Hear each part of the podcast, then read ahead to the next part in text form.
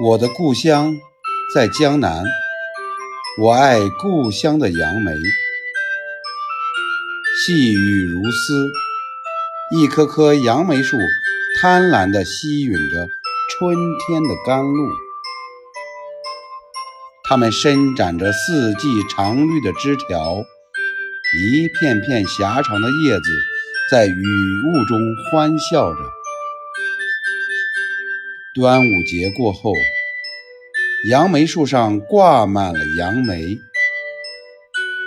杨梅圆圆的，和桂圆一样大小，遍身生着小刺。等杨梅渐渐长熟，刺也渐渐软了、平了。摘一个放进嘴里，舌尖触到杨梅那平滑的刺。使人感到细腻而且柔软。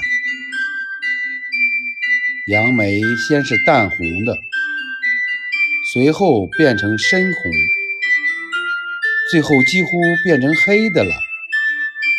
它不是真的变黑，因为太红了，所以像黑的。你轻轻咬开它，就可以看见那新鲜。红嫩的果肉，嘴唇上、舌头上同时染满了鲜红的汁水。没有熟透的杨梅又酸又甜，熟透了就甜津津的，叫人越吃越爱吃。我小时候有一次吃杨梅吃的太多。发觉牙齿又酸又软，连豆腐也咬不动了。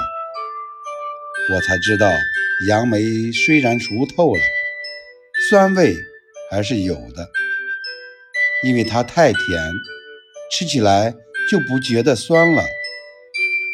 吃饱了杨梅，再吃别的东西，才感觉到牙齿被它酸倒了。